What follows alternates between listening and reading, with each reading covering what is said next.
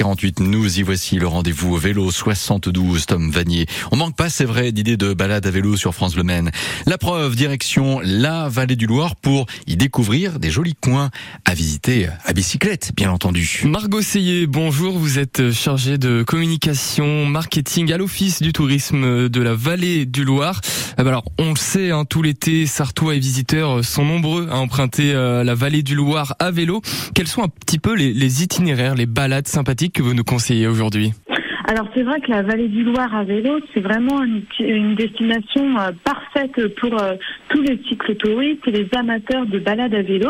Et en fait, le long euh, du Loir, vous avez différentes boucles qui vous permettent de découvrir les aspects du territoire, avec des départs autour de deux points principaux, la Flèche et la Chartre sur le Loir. Du côté de la Flèche, vous allez avoir quatre boucles qui vont vous faire découvrir, par exemple, les vergers, aussi à aller à, la rencontre de quelques châteaux et belles demeures, des pépites secrètes. Et puis vous allez aussi découvrir des boucles un peu plus longues hein, du côté de la flèche qui vont vous permettre de rencontrer et le dos de la flèche et le château du Lude et puis le palais de Beaugé, tout ça à vélo. Et puis une autre boucle aussi un peu plus conséquente là, euh, qui est un peu plus sportive pour ceux qui souhaitent vraiment se dépenser.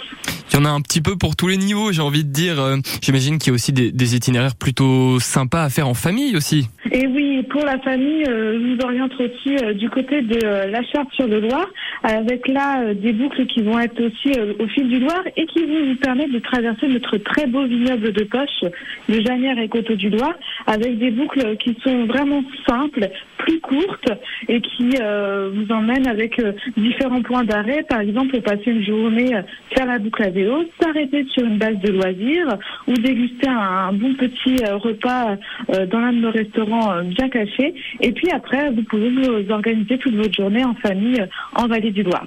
Euh, des idées de balade à, vélo dans la vallée du Loir, on n'en manque pas.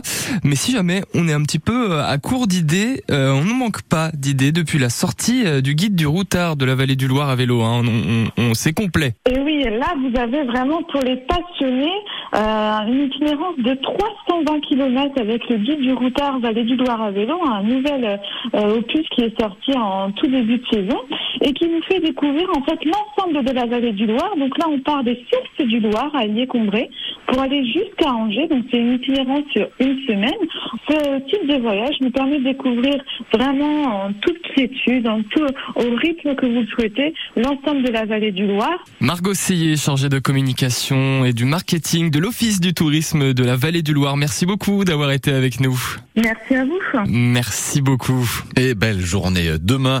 Euh, nous étudierons, parce qu'il faut l'étudier, location